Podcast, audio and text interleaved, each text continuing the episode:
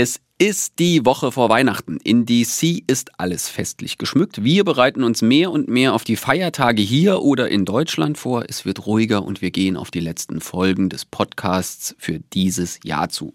Und weil das auch für mich heißt, dass ich Abschied vom Podcast nehmen muss, suche ich mir die Themen jetzt mal ganz nach Lust und Laune aus. Und wer uns über das Jahr hier schon länger verfolgt hat und zugehört hat, der oder die kann sich so halb denken, worum es auf jeden Fall gehen wird richtig. Der Weltraum.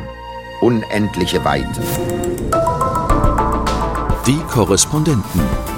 Reporterleben in Washington. Der Amerika-Podcast von NDR Info. Hallo, die Corris aus Washington sind wieder da und ich habe mir heute gedacht, wenn ich schon nicht mehr so viel Zeit für Podcast-Folgen habe, dann nörden wir kurz vor der Weihnachtsausgabe noch ein wenig rum. Und diese Woche gibt's bei uns zwei wunderbare Anlässe dafür, in die Forschungslandschaft der USA abzutauchen. Und ja, wir machen noch ein bisschen Politik hinten raus. Es gab schließlich auch da ausnahmsweise mal einfach gute, schöne Nachrichten diese Woche. Aber erstmal Gäste vorstellen. Mein Partner in Crime dieses Jahr, wenn es um die NASA, Raketen, den Mond und alles, was dahinter liegt, ging, Kerstin Kleines da. Hi Kerstin. Hallo, es war ein ganz großes Vergnügen. Ja, absolut. Und mein Kollege, der innerhalb von 24 Stunden sein Diplom in Atomphysik abgelegt hat. Ralf Borchardt. Hallo Ralf. Hallo Florian. Es ist total schade, dass du Ende des Jahres gehst. Ja, ich weiß, ich find's auch doof, aber noch, noch, noch darf ich ein bisschen. Und wir fangen jetzt mit dem Ende eines meiner Themen dieses Jahr an. Die NASA-Mission Artemis 1 hat ein meiner Meinung nach spektakuläres und vor allen Dingen erfolgreiches Ende tatsächlich gefunden. Die Raumkapsel ist wieder heil auf der Erde angekommen. Habt ihr es verfolgt? Ihr seid ja genauso NASA begeistert wie ich. Ich habe es nicht live gesehen. Ich war Was? am Weihnachtsplätzchen backen. Aber wir haben ja auch den Raketenstart leider verpasst. Salz ja. in unsere Wunden. Äh, natürlich habe ich es mir nachher angeguckt, aber Plätzchen backen in der Vorweihnachtszeit. Ja, Mindestens ich, genauso richtig. Ich durfte den Start machen, weil ihr beide in der gleichen ja. Nacht am gleichen Abend bei Trump wart, der seine Kandidatur angekündigt hat.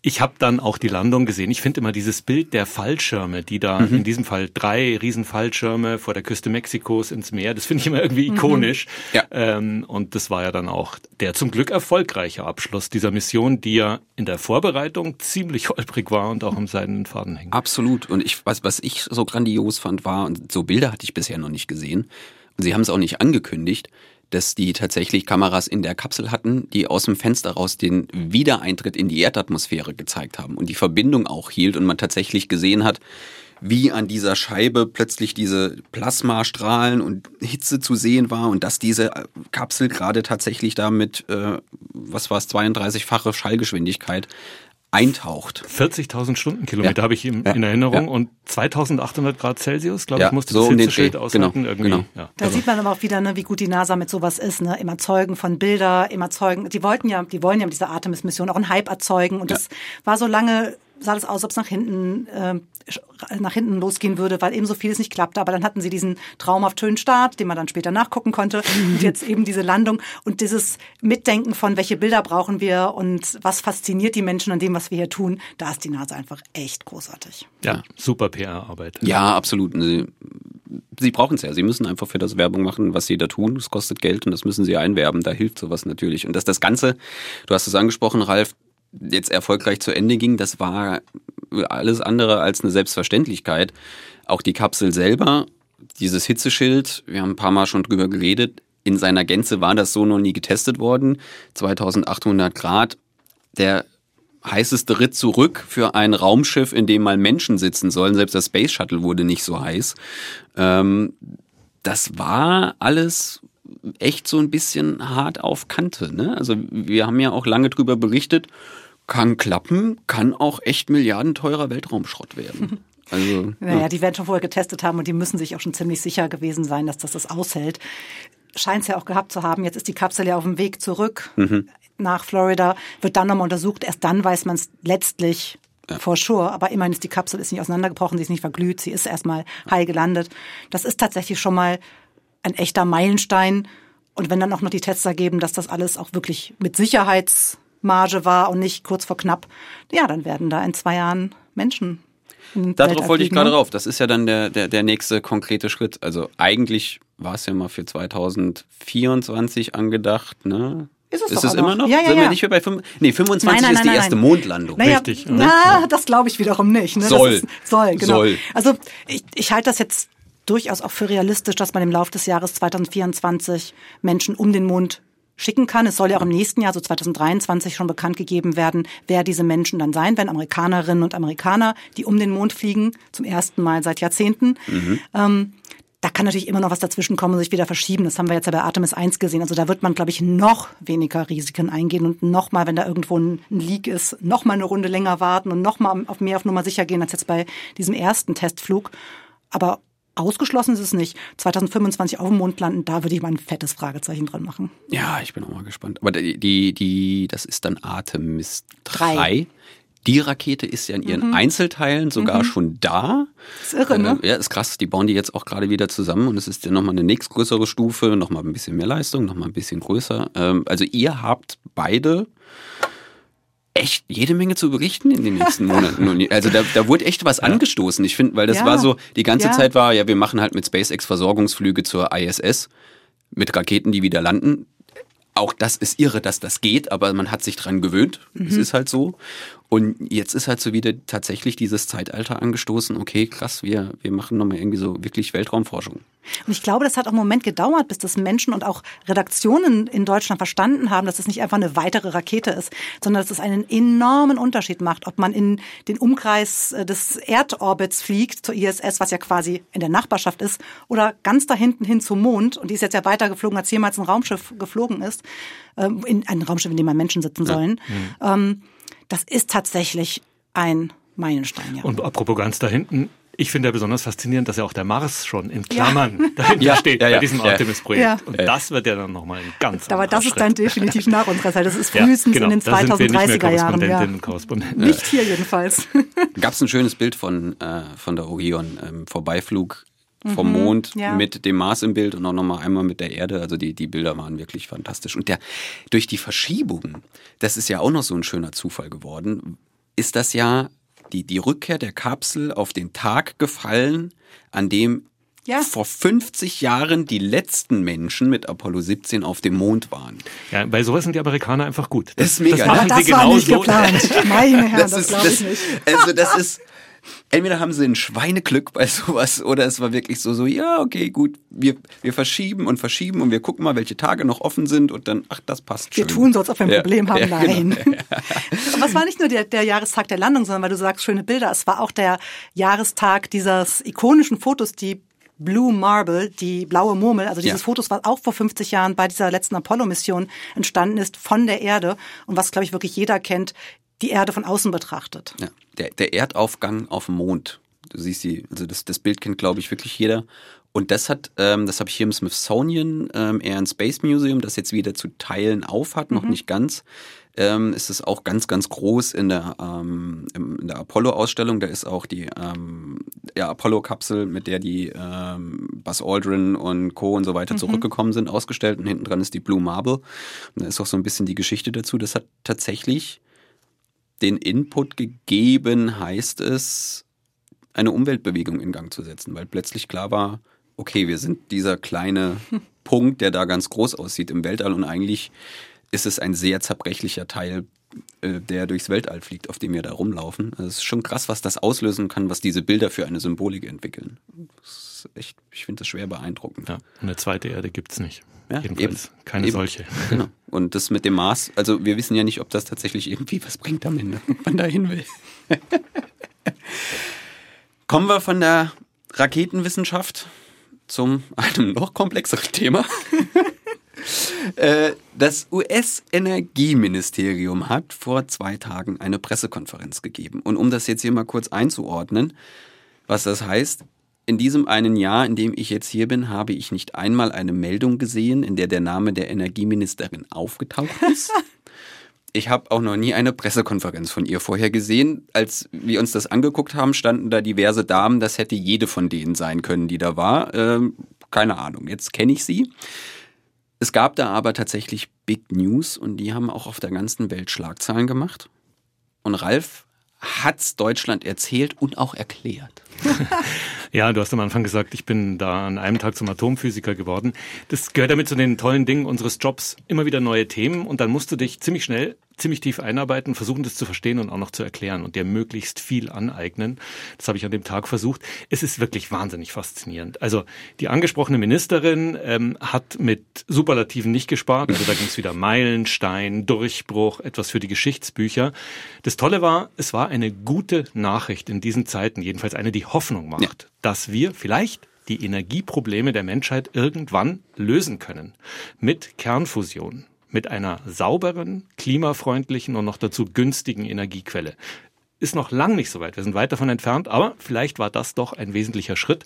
Und um es ganz kurz zu erklären, bisher Atomkraft, wie wir sie kennen, da werden Atomkerne gespalten unter großem Aufwand und mit großen Gefahren. Wir haben den ich sag mal, giftigen Abfall, mhm. nach wie vor großes Problem der Menschheit. Und wir haben diese enorme Gefahr weiterhin von ziemlich gefährlichen Unfällen. Tschernobyl 86 war nur ein Beispiel. Und Kernfusion ist das Gegenteil von Kernspaltung. Es ist die Fusion, das Verschmelzen von Atomkernen unter ganz anderen Bedingungen. Und wenn das eines Tages klappen sollte, in einigen Jahrzehnten, dass daraus Energie gewonnen wird, dann kann das eben sauber, günstig und eine Lösung sein. Aktuell allerdings ist es noch keine Lösung. Also die jetzige Klimakrise kriegen wir nicht gelöst dadurch. Und das, was, was in diesem Labor unter Idealbedingungen in einem sehr kleinen Rahmen passiert ist, ist ja, also ich will darauf hinaus, es sind sofort, weil es eine unheimlich positive Nachricht ist, eine, die jetzt mhm. gerade voll in die Zeit passt sind ja auch in Deutschland ganz schnell Politikerinnen und Politiker draufgesprungen und auch äh, selbst aus der Bundesregierung kamen ganz schnell Reaktionen so nach dem Motto, und in zehn Jahren bauen ja. wir das erste Fusionskraftwerk. Das und liegt das, auch daran, das dass die Deutschen auch forschen in diesem Bereich, auch die Franzosen und die Briten unter anderem, die Chinesen übrigens auch. Ähm, da ist auch ein bisschen Konkurrenz dabei, das hat man auch gespürt. Also so positiv, wie das hier bewertet wurde, großenteils war es dann in hm. Europa nicht, weil man auch ein bisschen neidisch ist und weil es zwei grundsätzliche Methoden für die Kernfusion gibt. Das, was hier in Kalifornien in diesem Lawrence Livermore Laboratorium gelungen ist, das sind Laser. 192 irrsinnig starke Laser, mit die stärksten Laser der Welt, sind auf einen Punkt von der winzigen Größe eines Pfefferkorns gerichtet worden, in einem kleinen Metallbehälter. Und dadurch wurde eben erreicht, dass zum ersten Mal in der Versuchsgeschichte, diese Versuche gehen seit Jahrzehnten, mehr Energie rauskam, als unmittelbar reingesteckt das wurde. Das unmittelbar ist der Knackpunkt ist an der Sache. Genau. Ja. genau. Ja, ich habe kein Diplom in Atomphysik abgelegt, aber das habe ich verstanden, dass das in der Theorie mehr Energie erzeugt hat, als reingesteckt wurde, aber nur wenn man die Laser nicht mitzählt, genau. ne? die ja auch wahnsinnig viel genau. Energie verbrauchen. Die schon relativ alt sind Kleiner und wenn man die mit reinrechnet, mhm. dann war es mitnichten ein mhm. positives mhm. äh, Summenspiel. Das ist eben eine der Herausforderungen, ja. die man jetzt noch bewältigen muss, um zum Beispiel das zu erreichen. Aber um den Gedanken kurz fertig zu kriegen, die mhm. Europäer forschen mit Magnetfeldern, um es vereinfacht auszudrücken, um Kernfusion äh, realistisch zu machen. Das ist ein ganz anderer Bereich und ähm, deswegen ist da auch immer ein bisschen Konkurrenz mit im Geschäft. Das hat auch die Ministerin gesagt. Das ist ein Beispiel, wo Amerika führt in der Welt und die Europäer wollen da natürlich kräftig mitmischen und sagen, wir forschen auch und das ist genauso wichtig. Und wenn ich das richtig verstanden habe, müsste damit das Ganze quasi wie ein Kraftwerk funktioniert, diese Methodik mit den 192 Lasern auf ein Pfefferkorn, das müsste quasi ständig und immer wieder und immer und immer wieder passieren, damit ein durchgehender Energiefluss da ist. Ja. Ne? Viele europäische Wissenschaftler, ähm, deren Äußerungen ich gelesen, gehört, ja. gesehen habe, jetzt sagen, eigentlich ist das, was in Europa vor allem gemacht wird mit den Magnetfeldern, die realistischere Variante, mhm. wenn man über Energiegewinnung in Kraftwerken für Strom, ja, äh, das, was ja. wir alle brauchen, ähm, nachdenkt. Ähm, gut, es sind zwei Methoden, auch äh, die Laser sind ein wichtiger Weg, aber wie gesagt, wir sind noch Jahrzehnte, mindestens ein Jahrzehnt, realistischer wahrscheinlich zwei, drei, vier, bisher hat man immer fünf gesagt, da ist man jetzt vielleicht ein bisschen näher äh, davon entfernt, von der Möglichkeit, damit wirklich Strom zu erzeugen. Aber ist ein Riesenschritt. Mhm. Und du hast es angesprochen, es, es wird auch in Europa geforscht. Frankreich ist da irgendwie ganz weit ja, nach vorne, ne? Da wird ein riesiger Versuchsreaktor jetzt auch nochmal gebaut. Die Franzosen sind ganz vorne mit dabei. Ist auch mal eine Konkurrenz in vielen Feldern, Frankreich, USA. Auch die Briten sind sehr weit mit vorne dran. Und mir stellt sich da immer die Frage, wirft man wirklich alle Kräfte weltweit zusammen, um da eine Lösung zu mhm. erreichen? Oder Aber wird da auch das, Energie verpulvert, so, indem man eben gegeneinander oder in Konkurrenz arbeitet. Aber das müsste man nochmal gucken, weil, also jetzt bin ich wirklich bei, habe ich mich mal unterhalten mit und ist weit im Hinterkopf, aber ich habe mich mal mit jemandem unterhalten in meiner Nachbarschaft, ein alter Herr, der äh, Ingenieur war und, und weiß nicht, was der, was der für ein Ingenieur war. Jedenfalls hat der mitgearbeitet für die US-Regierung an einem solchen Reaktor in Frankreich. Ich glaube, das war ein es Projekt, gibt Kooperation. Was, genau, ja. das war zusammen auch, auch mit ja. der Sowjetunion damals noch. Ja. Also das war, war schon auch so als Völkerverständigungsprojekt angelehnt. Aber da bin ich jetzt hier ähm, auf dünnem Terrain, das müsste ich nochmal fact-checken. Aber ich glaube, das war Weißt du es noch? Das war doch, glaube ich, auch ein internationales Projekt. Ganz richtig. Also es wird schon kooperiert. Mhm. Man, man teilt die Ergebnisse, man forscht auch zusammen. Man muss aber auch dazu sagen, ähm, das Ganze hat auch eine militärische Komponente. Das ist auch ein Grund, warum die USA, wenn man ehrlich ist, mhm. da so viel Energie und Geld reinsteckt in die Kernfusionsforschung. Das hat was mit den jetzt bestehenden Atomwaffen zu tun, um die sozusagen in Anführungszeichen fit zu halten. Da wird auch Methodik angewandt, ähm, die etwas mit der Kernfusion zu tun hat. Und es geht natürlich auch um die künftige Rüstungsforschung, das muss man ehrlicherweise auch dazu sagen. Und da ist natürlich nicht alles, was passiert, immer in schlichter Kooperation, sondern da geht's auch äh, schnell um Konkurrenz. Klar, das will man dann auch nicht mit allen teilen unbedingt. Aber also es, äh, es war einfach mal, wie du sagst, eine, eine gute und eine schöne Nachricht, auch wenn sie in vielen Darstellungen dann tatsächlich so weit war, ähm, okay, wir haben das Problem jetzt gelöst und alles ist doll. Und Gemeinsam mit Artemis ist vielleicht ja. die gute PR. Also genau. dieses Lawrence Livermore Laboratorium hat das drauf. Es gab schon mal vor einem Jahr nämlich, habe ich dann festgestellt, eine ganz ähnliche Erfolgsmeldung, nicht ganz so stark, aber ähnlich.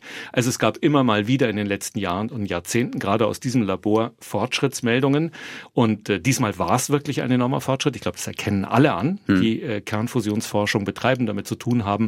Aber es gibt eben sehr unterschiedliche Beurteilungen, wie nah wir wirklich dran sind, dass daraus eine saubere, klimafreundliche Energiegewinnung für die Menschheit werden kann. Mhm.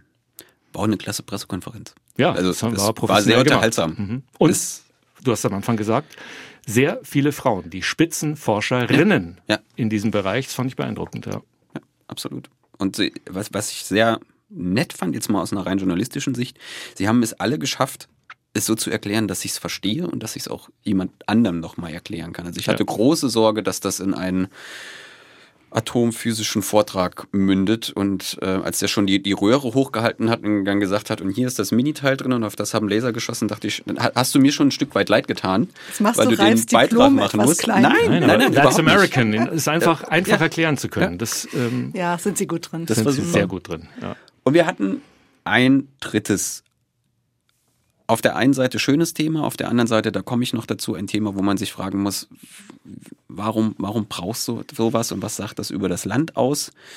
Ähm, da warst du, Kerstin, ja. im Weißen Haus. Äh, der US-Präsident hat mit viel Tamtam -Tam und Uftata ein Gesetz unterschrieben, das ja, hier erwartet wieder, ne? wurde. PR, also die, die können schon auch sowas inszenieren. Ja, absolut. Hat, und er hat es. Er hat es ja auch. Oh ja. Also lange geredet, bevor er mal äh, zum eigentlichen Akt ging. Um welches Gesetz geht's? Das ist das sogenannte Respect for Marriage Act. Das ist ein Gesetz, was bundesweit alle Ehen, zum Beispiel auch gleichgeschlechtliche Ehen, unter den Schutz des Bundes stellt. Das gleichgeschlechtliche Ehen sind in den USA auch jetzt geschützt, im Moment durch ein Urteil des Supreme Courts aus dem Jahr 2015.